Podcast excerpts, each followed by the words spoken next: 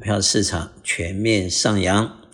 道琼斯反弹了五百一十一点，涨了一点五八 percent，收在三二九二八。；SPY 涨了四十九点，收在四一六六，涨了一点二。percent；Nasdaq 涨了一百四十六六点，涨了一点一六 percent，收在一二七八九，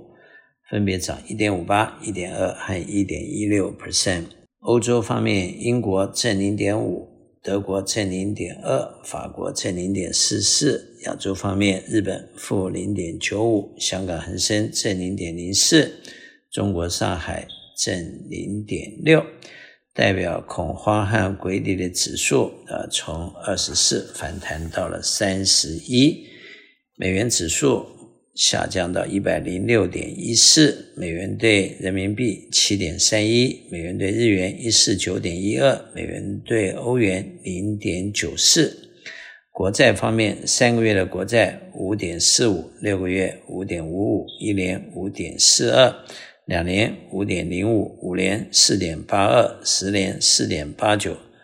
三十年五点零五，呃。西德州油八十二块六毛四，布兰特油八十七块四毛五，Natural Gas 三块三毛二，黄金一千九百九十五块，小麦五百六十六块。按照这个目前 Standard Poor 的报告，今年呃 S n P 500今年目前预计会赚两百二十五块，然后这个。呃，去年是两百一十八块，明年呃一般都只有估计啊、一般来说，按照这个这个亚丹尼的 research 啊、所做的 forecast，一般的呃平均的 forecast 是认为明年会赚两百四十六块，亚丹尼的比较呃乐观，认为会涨两百五十块，呃后年预计会涨两百七十块，那么。在这样的这个 earning 的和的这个呃呃